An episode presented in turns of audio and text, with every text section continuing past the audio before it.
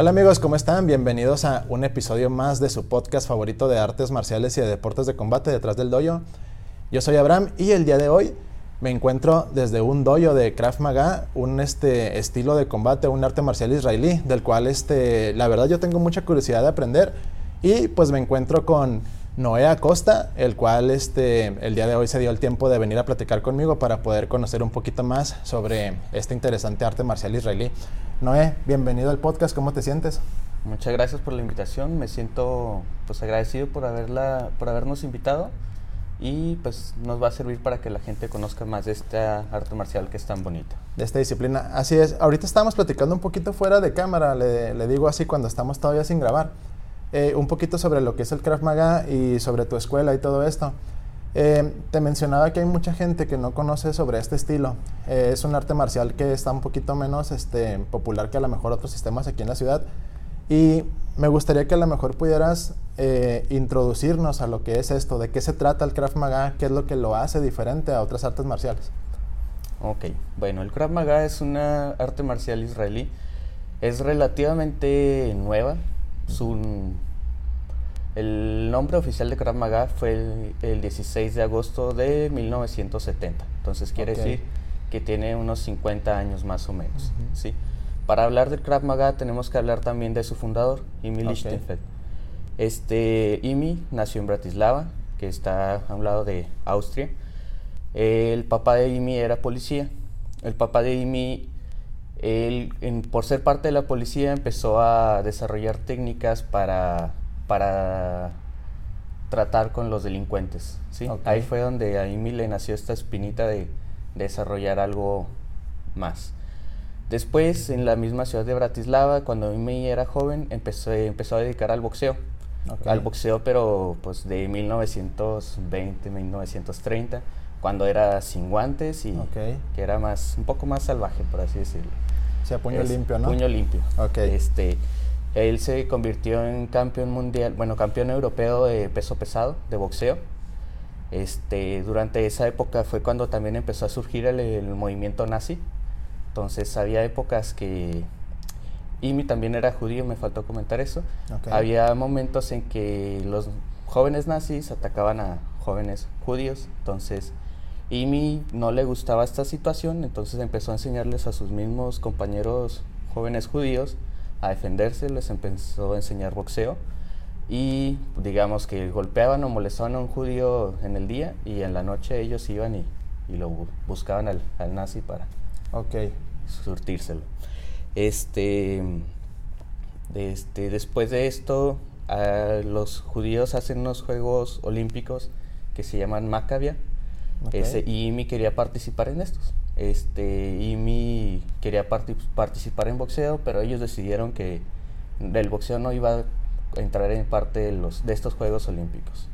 Entonces, Imi decidió empezar con otra disciplina. Él empezó a, hacer lucha grecorromana, empezando desde ceros, y pues vemos el, el boxeo y la lucha grecorromana, pues nada que ver. Ok, este, este, también Jimmy se hizo campeón europeo en ese tiempo de lucha, greco-romana.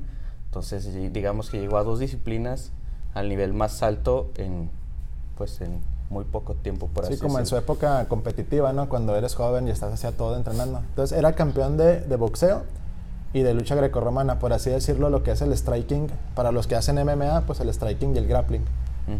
Ok. Este, también él empezó a entrenar judo, este, pero el judo tradicional que no era tan competitivo, entonces también se hizo cinta negra de judo y se hizo cinta negra de jiu-jitsu japonés. Ok. Que ahí esas disciplinas se le enseñó un inmigrante japonés que llegó a la ciudad donde vivía. Y también, mientras se encontraba pues este, practicando la lucha, lucha grecorromana, él empezó a practicar en, a trabajar en un circo como trapecista y como lanzador de cuchillos. Entonces también tenía, posteriormente abrió su escuela de, baile en Viena.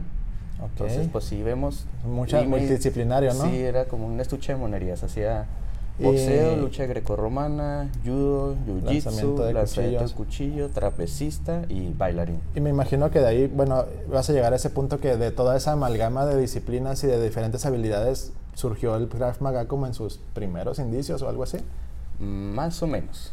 Después de esto, pues ves que el IMI quería entrar al, Maccabee, al En eso empieza la Segunda Guerra Mundial.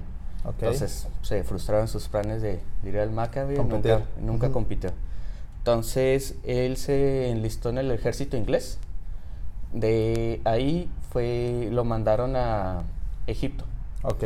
De ahí fue donde pues aprendió muchas técnicas y empezó a desarrollar técnicas específicamente pues para matar, para defender.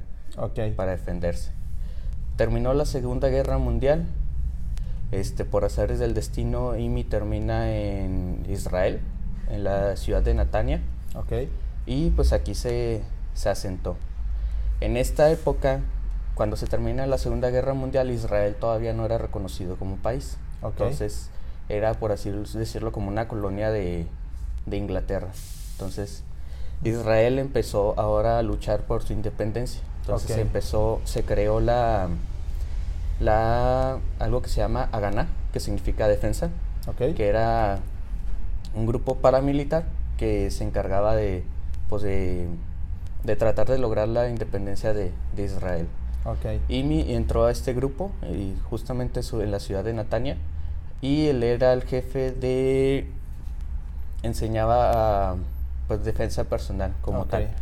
En este tiempo el ejército de Israel no tenía nada, eran eran personas que estaban armadas simplemente con sus manos. Como civiles que pues, eran militares, ¿no? No tenían entrenamiento, por así decirlo. Exacto. Ok. O los que llegaban a tener pistolas no tenían balas.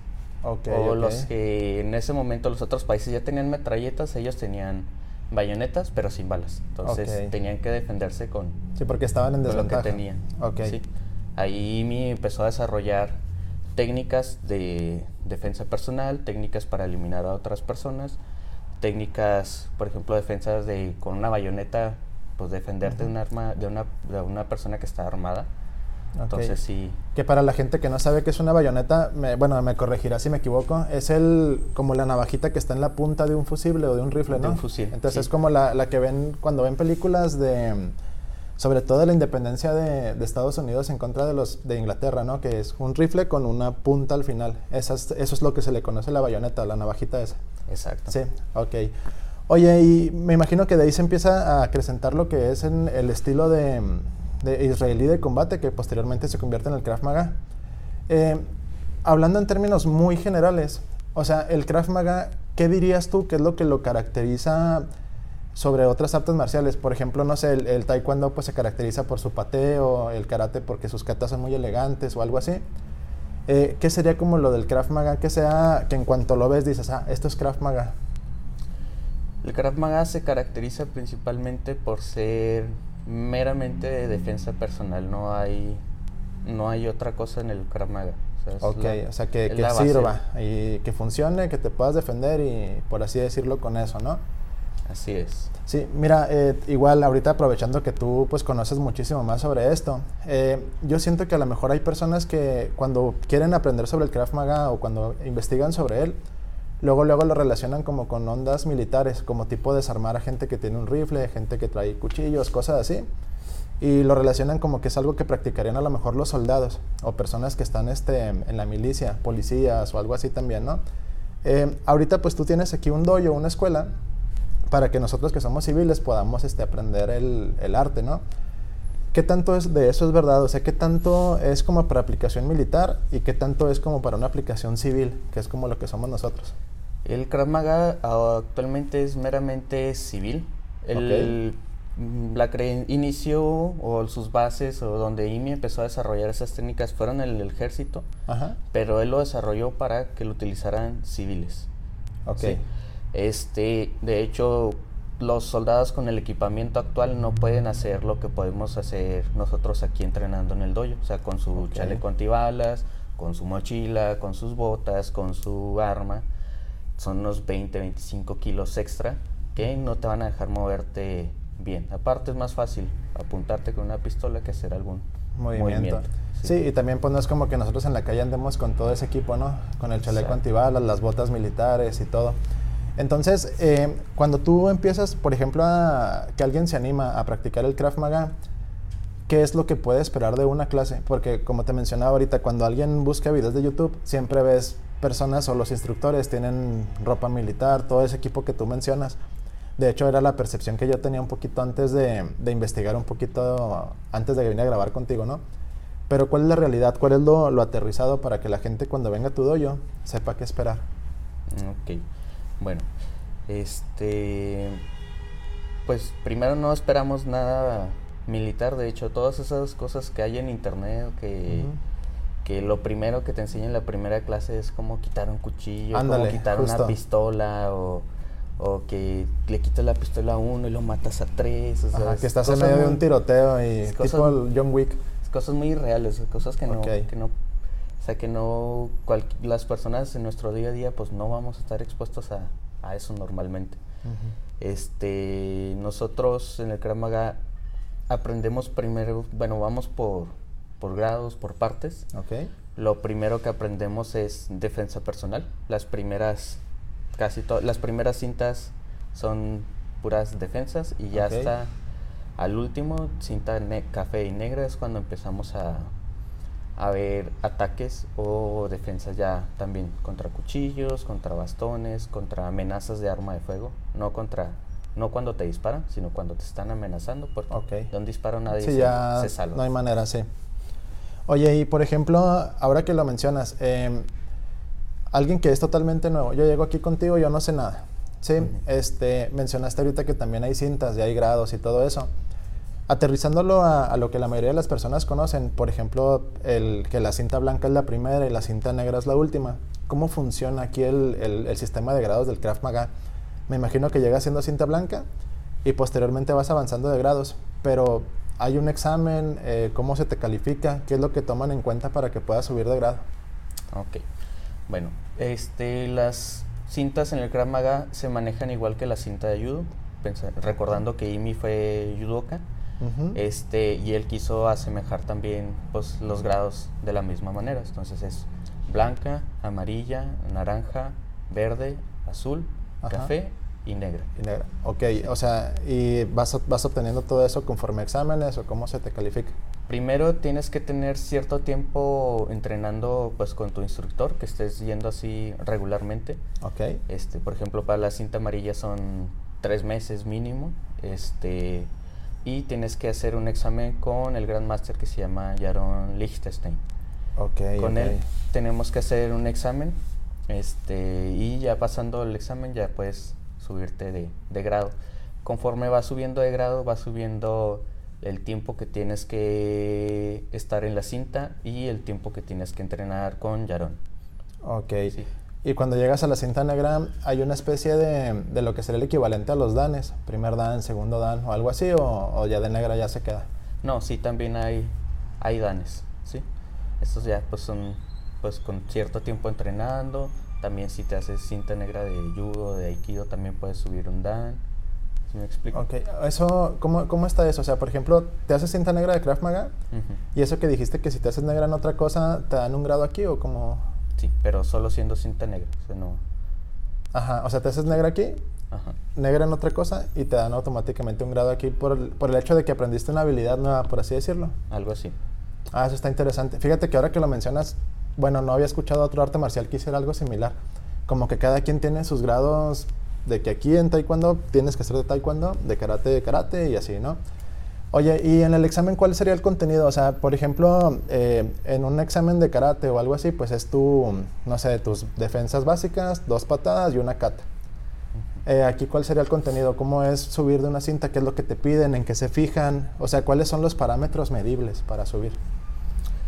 Este, pues primero tu instructor te tiene que dar tu, el visto bueno, o sea, que, Ajá, de que ya te ve que él sí está listo para subir y pues que Yaron también te dé el visto bueno. Los, los exámenes con Yaron son un tipo de entrenamiento, pero muy pesado, muy, muy, muy pesado. Ajá. Este, que pues si lo terminas y Yaron te da el visto bueno, subes de cinta. Ok. Conforme vas haciendo el examen es lo que vas viendo en el examen. Por ejemplo, en el de cinta amarilla nada más ves cosas de cinta amarilla. Cinta naranja nada más ves cosas de cinta naranja, o sea, de, tu nivel. Es lo que vas viendo.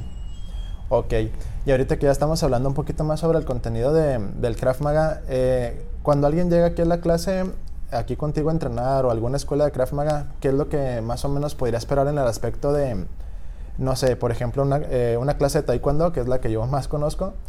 Pues llegas y a lo mejor practicas patadas a los dummies o a las palchagis. O de repente tienes este entrenamiento táctico de combate de que él te va a tirar tal patada, tú te quitas y tú contraatacas, por ejemplo. ¿Cómo es más o menos una clase de Krav Maga?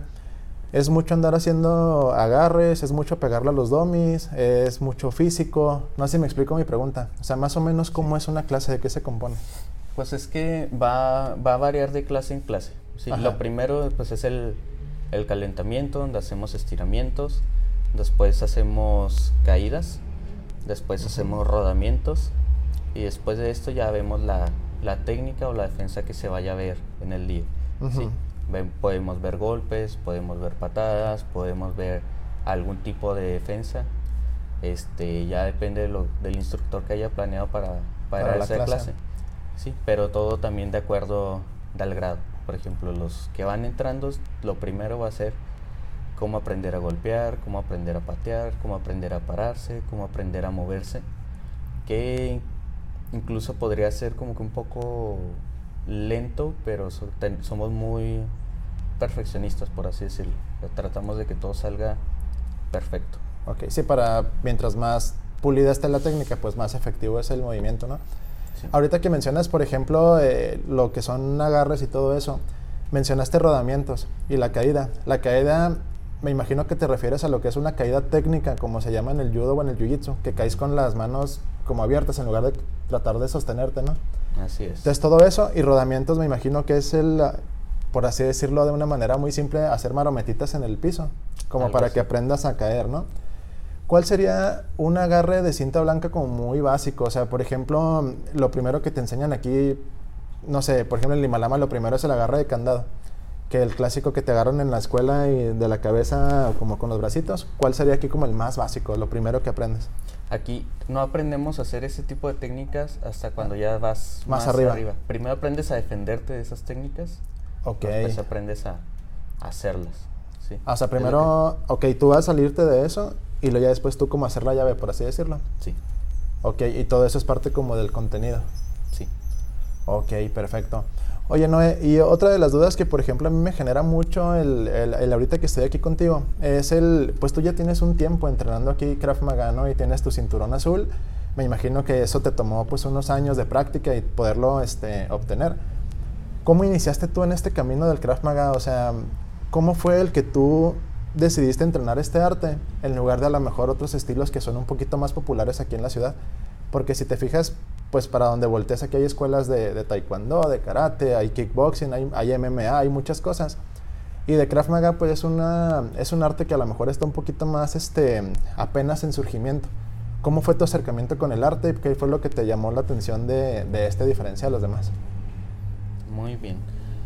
Yo cuando empecé a entrenar Krav Maga fue hace seis años, fue en el 2016 más o menos. Okay. Este, en ese momento yo me encontraba buscando pues algún arte marcial. Entonces, lo, este, buscando en internet encontré, no, viendo una, una serie, vi que mencionaban el Krav Maga. ¿Cuál serie ya por curiosidad? Los Simpson. ah, Los Simpson. Hay, hay un, un chiste, ¿no? De Bart o algo así. Hay un capítulo donde se van a Israel y hay una niña que es una guardia de seguridad y que hace Krav Algo así, sí lo... Hace como Krav Ok. Sí. Y ahí dije, ¿qué será eso? Lo busqué y ya lo encontré que había un dojo aquí en Chihuahua. En ese entonces nada más había uno. Ok. Este...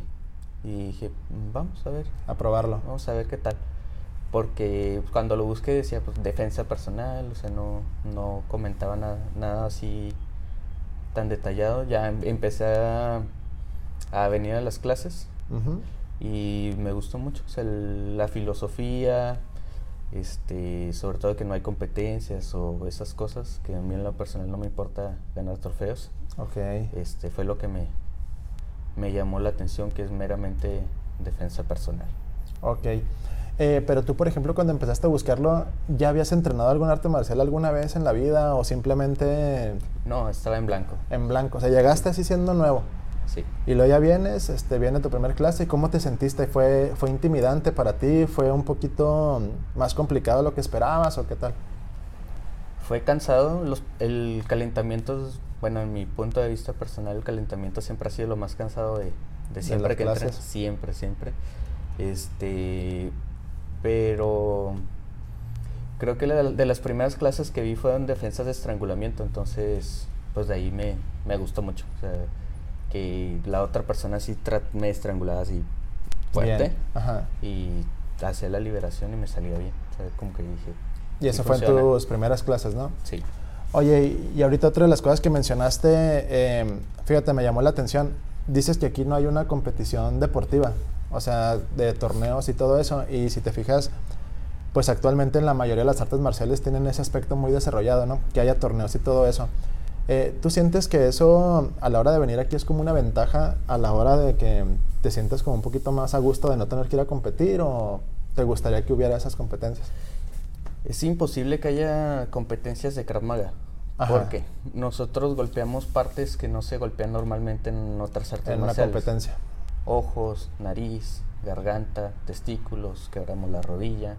O sea, es más para inhabilitar a tu oponente y ponerte seguro. Enfocado 100% a, a, que funcione, por así decirlo, en una situación de calle, ¿no? Exacto. Entonces, digamos, si todos nos pusiéramos a hacernos los golpes como son, como realmente son las defensas, pues todos estaríamos con las rodillas deshechas. Sí, un torneo y ya, ¿no? primer combate que tienes y ya o no puedes o ya no vas a querer practicar. Entonces, una de las filosofías también del Krav Maga es mantenerte tu integridad, o sea, es tú estar seguro al momento de entrenar. De practicar. Ok, fíjate, una duda que yo tengo así muy en lo personal y era de las cosas que yo no podía dejar de preguntarte en este episodio. Eh, la mayoría de las personas actualmente que buscan un arte marcial, sobre todo los papás que están buscando algo para sus hijos, eh, buscan mucho el aspecto formativo, eh, los, valores, el respeto, este, la filosofía, toda esa onda, ¿no? Y el Krav Maga, ¿tú qué tanto crees que puede mm, ayudarle a las personas que buscan eso? Porque te digo, yo siento que muchas de las personas que no conocemos tanto este estilo, lo relacionamos como con algo que es muy violento. Eh, ahorita tú lo mencionabas, de que ah, buscamos rodillas, buscamos esto. Y la gente que lo busca en internet, como te decía ahorita más temprano en el podcast, ve muchos de que hay defensas contra cuchillos, contra cosas así. Entonces, ¿qué tanto tú le podrías decir a las personas que estén interesados en el aspecto formativo de un arte marcial? Si lo pueden encontrar también aquí en el Krav Maga. Completamente lo podemos encontrar. Este, Podemos encontrar disciplina, respeto a nuestros compañeros, respeto hacia los mayores. Pues más que todo pues, sería la disciplina de, de, seguir un arte marcial como tal. También algo muy importante que te enseña el Krav Maga es autoconfianza. O sea, que tú vayas por la calle y tener la seguridad de que, si algo sucede, te puedes defender. mejor preparado. Ok, y hay este, clases para niños, o sea, niños pequeños como te mencionaba, que a lo mejor están buscando papás eso, los papás se pudieran acercar aquí al dojo para buscar ese aspecto. ¿O está más como para adultos? Los niños sí pueden entrenar solamente de 6 años en adelante. ¿Sí? Antes de esta edad faltan ciertas habilidades psicomotrices, de seguimiento de órdenes, este, diferenciar izquierda-derecha, específicamente por la edad. sí, psicomotricidad. este, por el desarrollo del niño. El Krav Maga sí se divide, lo dividimos en dos grandes grupos, niños de 6 a 12 años y pues, los adultos de 12 años en adelante. En adelante. Sí, hasta los hasta 70, 80 años, la edad que Ok, y para ellos me imagino que la clase pues está adaptada según a su capacidad física, ¿no? Que una persona que a lo mejor es mayor o que nunca ha hecho ejercicio o algo así, ahí pues me imagino que va a su ritmo y todo eso, ¿no? Sí, básicamente hace los mismos ejercicios, pero todos somos, todos lo vamos a hacer hasta nuestro, hasta nuestro nivel, ¿sí? Por ejemplo, en el calentamiento que hacemos estiramiento de pierna, hay unos que lo van a alcanzar a la mitad de la rodilla, otros a la cadera, otros hasta la cabeza, pero esto va a variar de cada quien. Aquí la idea es irse superando poco a poco uno mismo. ¿sí? Ok. Oye, Noé, y ya para ir cerrando el episodio, este, muy en general, eh, la gente que ahorita te está escuchando, que está viendo eh, o que es su primer contacto con el Krav Maga, ¿cuál sería un mensaje final que tú les podrías dar para que ellos se animaran a, acercarse a practicar este estilo? Te digo, o sea, que vieran algo o alguna oportunidad que aquí estuviera en el dojo para que ellos encontraran lo que están buscando en cuanto a formación, a defensa y todo eso. O sea, ¿a quién le recomiendas practicar el Krav Maga y a lo mejor hacer la invitación aquí a tu escuela? Muy bien, el Krav Maga es para todos. Este, yo lo recomendaría también en especial a las mujeres, principalmente por la situación de, violencia en la que vivimos. Sí. Porque no toda la violencia que sufrimos va a ser exactamente porque alguien te va a querer asaltar. Hay ocasiones en que alguien va a querer realmente hacerte daño. Entonces es mejor estar preparado para, para este tipo de situaciones. Sí, no sé si habéis escuchado una noticia hace relativamente poco en Camargo, dos horas de aquí. Claro. Una jovencita que su novio la navajeó 17 veces, entonces... Sí, o sea, lamentablemente vivimos en una sociedad que, pues la violencia es, o sea, es algo que puede pasar en todos los días y que todos estamos expuestos. Yo creo que, como tú lo mencionas, el tener una herramienta, como en este caso el, el arte marcial de Krav Maga, pues te pudiera ayudar a tener un poquito más de chances de, de, de defenderte, ¿no? Entonces, para chicas dices que es un arte marcial pues ideal para defenderse y para niños en lo formativo. ¿Algún adulto que a lo mejor ya practicara otras cosas y venga aquí, ¿tú crees que le sirva o cómo, cómo que opinas? Yo pienso que sí le puede servir completamente, sí, más bien para pues para aprender a defenderte y tener esa autoconfianza de que siempre vas de que vas a estar seguro porque vas a saber defenderte. Ok. Oye, Noé, y para la gente que se interesó en el arte marcial, ¿dónde estás ubicado? ¿Cómo se pueden contactar contigo? Eh, tal vez cuáles sean tus horarios o si tienes ahorita alguna promoción para la gente que quiera interesarse en aprender Krav Maga, te contacte de volada. Ok, ahorita nos encontramos en Avenida Tecnológico y Agustín Melgar. Hay una gasolinera que se llama eh, Torre Naranja.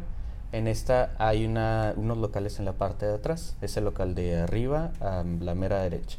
Sí, en la ventana tenemos un logo de la escuela, por si gustan venir.